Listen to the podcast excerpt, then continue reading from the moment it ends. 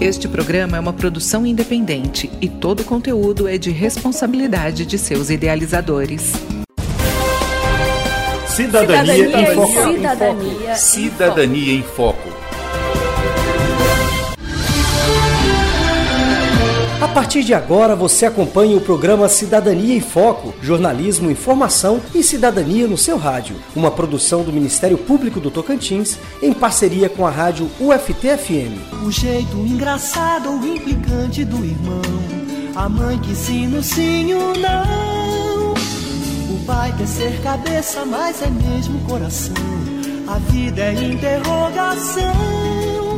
Toda criança tem o direito de viver com sua família e ter os seus direitos respeitados, além de ser protegida de toda e qualquer discriminação e abuso. Ocorre que nem sempre isso acontece, e até mesmo aqueles a quem mais compete o dever de proteção não respeitam tais mandamentos. Quando um dos pais abusa ou desrespeita um dos direitos que possui a criança ou adolescente, ou havendo descumprimento dos deveres inerentes aos pais, poderão ser tomadas algumas providências, dentre elas a suspensão, a perda ou a extinção do poder familiar. Para esclarecer sobre essas providências, estamos com o promotor de justiça Sidney Fiore Júnior, titular da 21ª Promotoria de Justiça da capital e que atua na área da infância e juventude. Seja bem-vindo ao Cidadania em Foco, doutor. Doutor Sidney, o que é o poder familiar? O poder familiar é o poder que os pais detêm é, no sentido da criação, da educação, no sentido de dar o consentimento para casamento, consentimento para viajar, consentimento para mudar de residência,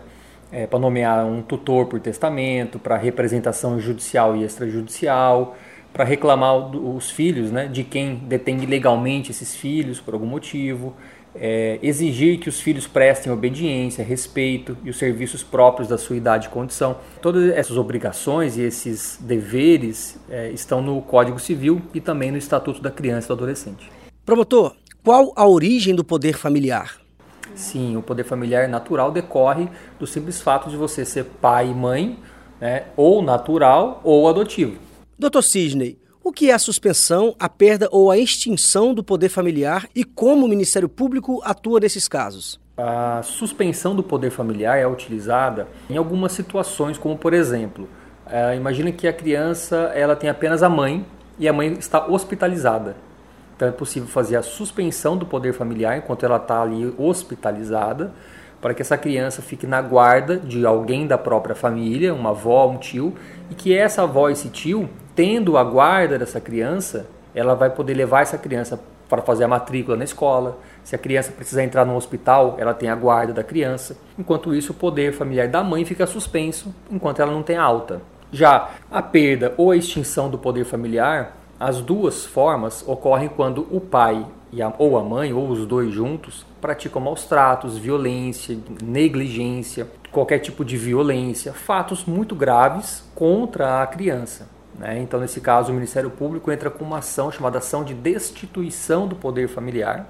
Né? E aí, nesse processo, é claro que os pais têm todo o direito de se defenderem, de contratar um advogado para tentar provar o contrário, de que eles não praticaram aqueles fatos pelos quais eles estão sendo acusados. Doutor, quais são os demais critérios para a extinção do poder familiar? A extinção né, do poder familiar também acontece pela morte dos pais ou do filho, pela emancipação, pela maioridade, pela adoção ou por decisão judicial, conforme o Código Civil. Doutor Sidney, para a gente finalizar, quais as consequências da perda do poder familiar? Então, com a perda do poder familiar, essa criança ou adolescente, o nome dessa criança é, vai para o Cadastro Nacional de Crianças e Adolescentes em situação de adoção, né, que é aquele cadastro de crianças que podem ser adotadas, salvo se essa criança já estiver com a família extensa, por exemplo, quando é o pai ou a mãe, vamos supor, faleceram, né? perderam o poder familiar, mas essa criança está com a avó. É claro que numa situação como essa, o nome da criança não vai para adoção.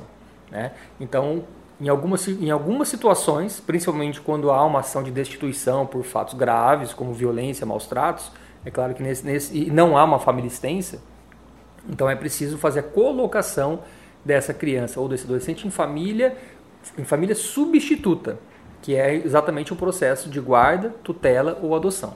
Agradecemos a participação do promotor de justiça Sidney Fiore Júnior, titular da 21ª Promotoria de Justiça da capital e coordenador do Centro de Apoio Operacional às Promotorias da Infância, Juventude e Educação do Ministério Público. A gente agradece pela entrevista e por esclarecer sobre a atuação do órgão na defesa dos direitos das crianças e adolescentes.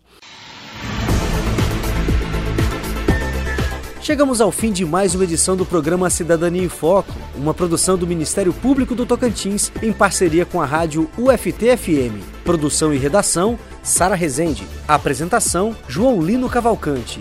Edição: Jales Barros. Revisão: Luciana Duelib. Coordenação de jornalismo: Denise Soares. Cidadania, Cidadania em Foco. Cidadania em Cidadania em Foco.